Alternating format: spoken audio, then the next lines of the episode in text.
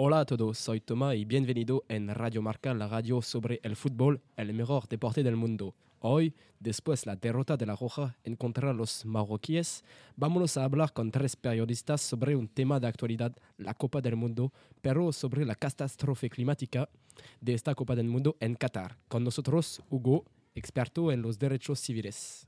Hola, yo les hablaré de los derechos civiles violados por autoridades y de sospecha de la corrupción en la adjudicación de la Copa del Mundo.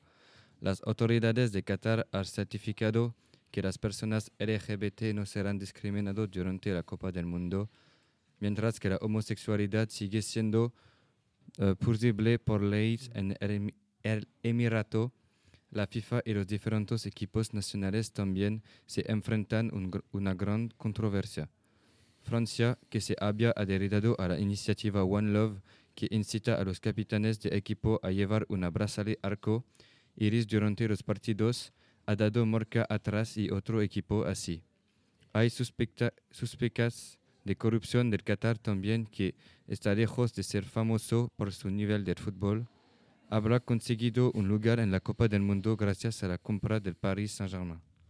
Gracias, Hugo. Y ahora vámonos a escuchar Víctor, experto en los derechos humanos. Sí, desde el inicio del Mundial de 2022 e incluso desde la adjudicación de esta Copa del Mundo, las polémicas se han multiplicado y siguen estropeando este evento mundial, al menos en el aspecto extradeportivo.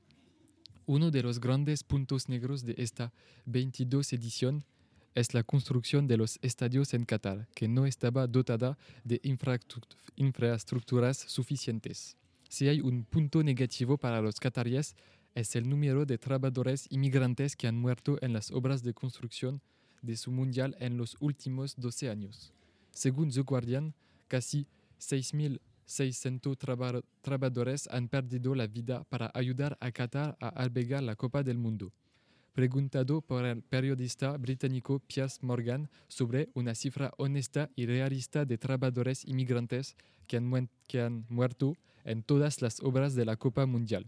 Hassan Al-Tawadi, secretario general del Comité Supremo de Qatar para la entrega y legado, respondió entre 400 y 600 muertos. Gracias, Víctor. Y mañana a la misma hora vamos a hablar sobre la urgencia climática de esta Copa del Mundo con Teo. Gracias a todos por escucharlo y no lo olvide, Roja.